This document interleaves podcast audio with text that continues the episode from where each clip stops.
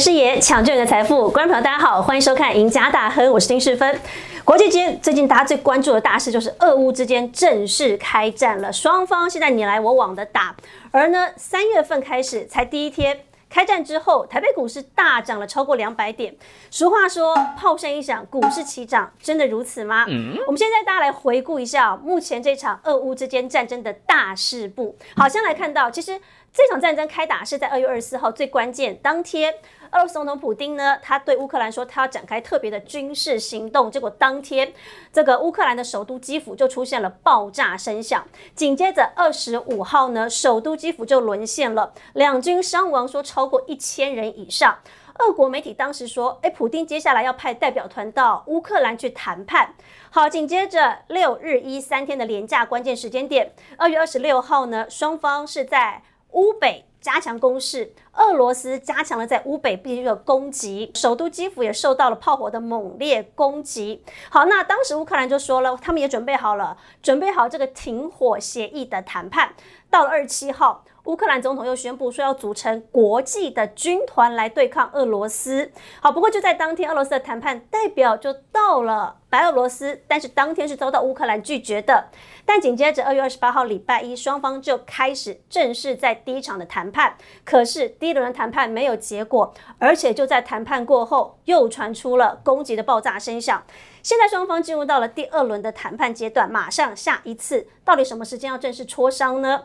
但看起来啊，目前双方的战火恐怕还要持续下去。而至于对于台北股市影响来说呢，进入三月份才第一个交易日，台北股市是大涨了两百多点，但是。这一场的战争真的是毫无预警的吗？其实早就有人已经预言了，这就是当年这个印度，大家说他是神童，印度神童阿南德，其实在去年就已经告诉大家小心哦，今年的三到四月之间会出现大量的地缘政治冲突。诶，果然。俄乌之间就开战了。好，他的预言看起来还蛮准的，而且他说美中之间的关系可能也会受到一些冲击。紧接着，对于经济体当然会受到影响。阿南德就提醒大家，三四月份经济体会比较严峻，尤其三月十六号会是一个关键日。那当然，接下来五到六月份有机会好转。好，不过真的如此吗？俗话说哦，在这个股市市场当中，大家常常说，只要这个炮声一响。股市就要起涨，三月份进入到了台北股市才第一个交易日就大涨两百多点，但是真的这个战争危机在这个地方看起来有消除利空了吗？接下来台北股市有机会真的就这样大涨吗？今天节目上我们请到分析师来帮大家来解析，好好聊一聊这个话题。首先为各位邀请到是我们的资深分析师李川华，华哥你好。哎，师傅好，各位观众朋友大家好。好，华哥，现在大家很关注了，俄乌现在正在开战当中，双方还在打，那马上接下来第二轮谈判又要开始。对，不过看起来哦，这个第一轮谈判并不顺利。对，那法国总统马克龙他有说，他觉得这一次俄乌之间的打哦不会是短时间就结束，对，可能会影响一段时间。但这一次最特别的是，很奇怪，西方国家并没有介入参战哦，大家好像都是嘴巴说一说。美国好像也是如此嘛，他说你要钱我可以提供你钱，你要武器我卖给你，但我并没有要去你本土帮你。为什么这一次美国总统拜登他不参战呢？当然你要想这一次为什么俄罗斯会打乌克兰哈？嗯，因为他本来是兄弟嘛，对不对？我们以前在一九九一年之前是苏联嘛，那乌克兰自己独立以后，他慢慢的这几十年的过程当中，一直在往欧洲去靠。对，那让苏联是俄罗斯他很不爽啊。第一个当然是兄弟，你是往他靠，那你往他靠以后，会战不在我家，所以他这一次来讲的话，他。俄人普丁出兵很明显，就是讲得很清楚嘛，就是你乌克兰绝对不能加入欧盟啊，嗯，或者是北约都一样啊。结果那乌克兰第一次谈判说我要加入欧盟，我要加入欧盟，马上惹火他。对，那你现在来讲的话，当然以美国来讲，为什么不敢出兵？你不敢出兵，真的是会变成第三次世界大战啊。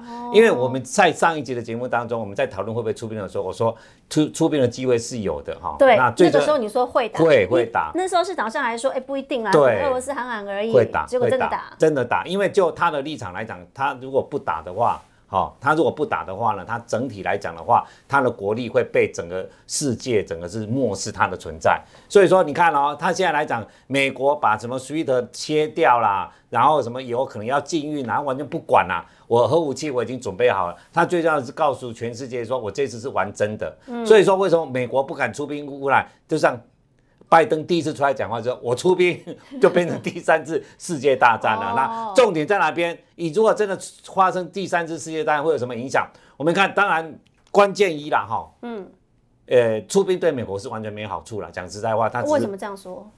他不想当老大吗？不是，他当老大，问题要看代价啊，对不对？他对付的是谁？第二次大强权呢？然后他核武，他有核武哎，他不能拿美国人民的生命开玩笑哎。因为那个俄罗斯总统普京说，他的核武已经准备好了。对啊，对啊，那他其中选举怎么办？那今年他们要选州长嘛，对不对？然后关键的来讲的话，大家你现在看民调很清楚，你知道他们美国的民调百分之六五十以上呢都不希望美国出兵嘛。嗯。那你现在出兵的话，就是拜登来讲的话，他这个选举就不用选了。但关键上还是在第三，美国 CPI 真的还在高升啊。经济。那我们从过去的战争的经验，第一次世界大战战后的 CPI 大涨五倍啊。五百分之五百零四，那对美国就不麻烦，因为它现在 CPI 已经涨很多了。它如果再次开战，哇，那你在大涨上去不得了。对啊，你看第二次世界大战是百分之五百二十三呢，嗯，越战的时候是呃百分之两百零七的，然后战后是一千一一千呐，一千四百四十七，对啊，十四点四十四点四七倍。所以如果真的是全球的世界大战这个一产生的话，其实我们台湾是倒霉啦。反正如果真的发生的话呢，其实就全世界来讲，股市一定都崩跌啦，所以也不用想那么多。好，当然我是觉得真的要发生那种状况的话，除非真的把俄罗斯逼到墙角了。哦，所以逼到墙角就是你就一直来讲都欺负我嘛。我就说你说什么也什么，我经济也给你制裁了，苏伊德也给你断掉了，然后你真的要真的要派兵进来的话，我跟他他已经打。那老师，美国为什么他不愿意出兵？你刚才特别提到 CPI，CPI，因为他自己现在 CPI 其实问题也很严重，很严重啊，对啊，你看 CPI 其实就美国来讲的话，你看现在是多少？今年一月百分之七点五而已啦。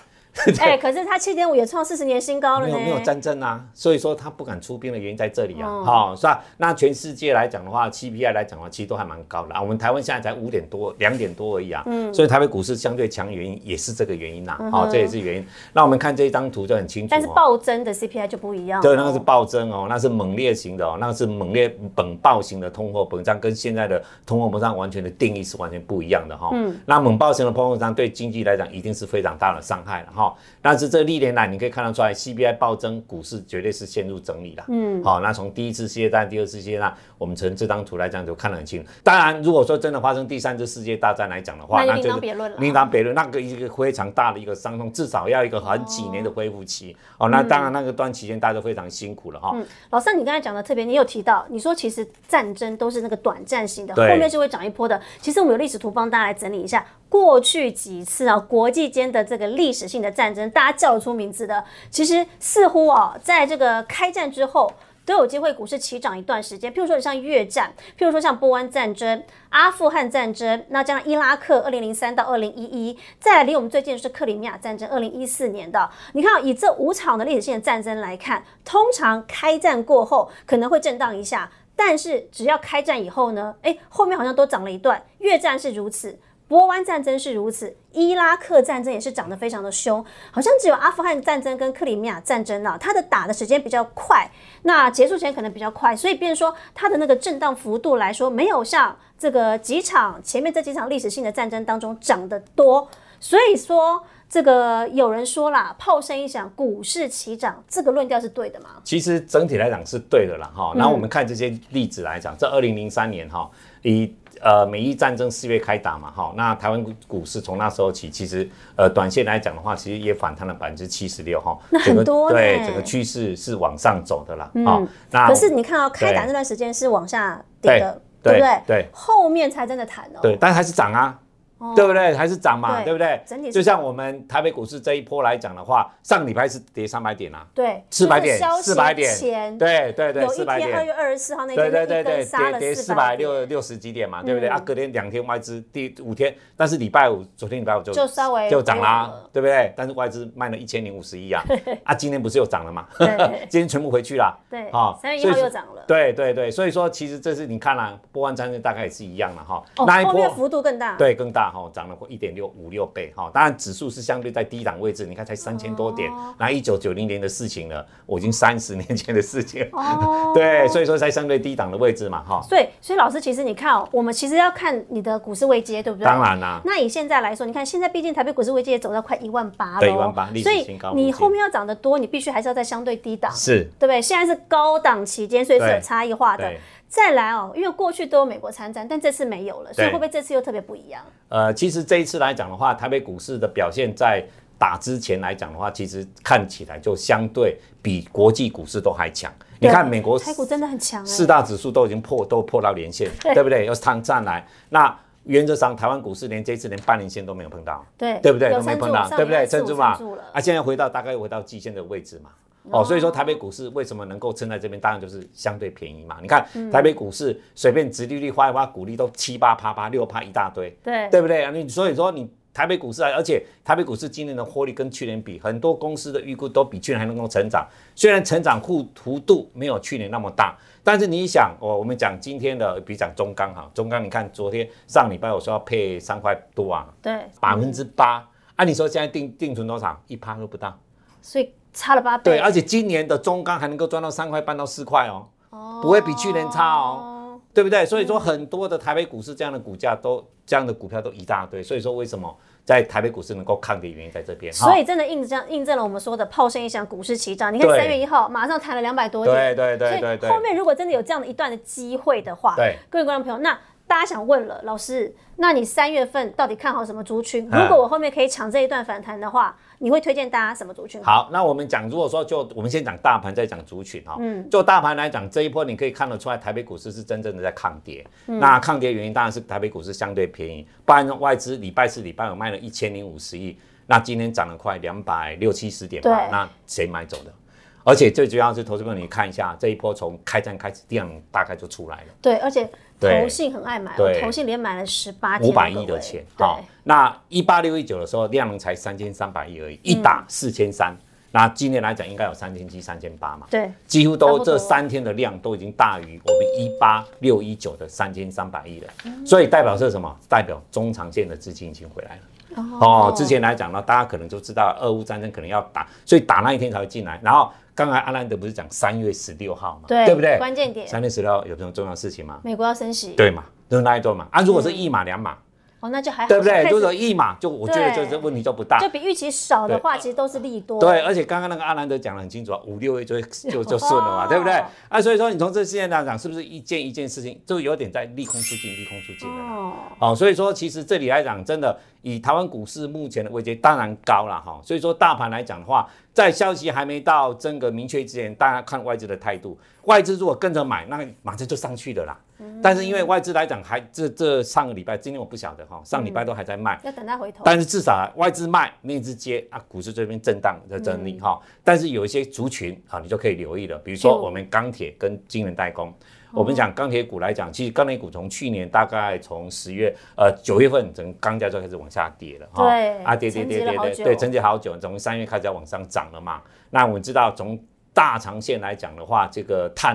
呃，碳中和是一个非常重要的一个议题。嗯，那中国大陆来讲的话，其实很清楚，他们钢厂在合并。对，最重要就是说，他把整个的不不好的产能拿掉，而且最重要是你的产能不能再增加。好，对不对？所以说，以前最大的一个变数已经拿掉了。那接下来这一次来讲，你知道以前俄罗斯一些比较便宜的钢杯都来到台湾嘛？哈，所以说对台湾的钢杯做的是什么？钢杯做的叫做钢筋。哦，所以说来讲这个议题拿掉的话，那对钢筋股来讲，你看尤其钢筋，你看大家都要建厂，台积电要建厂，联电要建厂，大家都要建厂，对不对？基础建设其实又推上来。所以钢筋哈，什么威智啦，哈这些海光啦，哈，其实这些个股来讲，投资朋友其实都还是后续都是可以留意的哈。那中钢不用讲，如果说今天中钢大家钢铁股不看好的话，为什么它发布股息政策？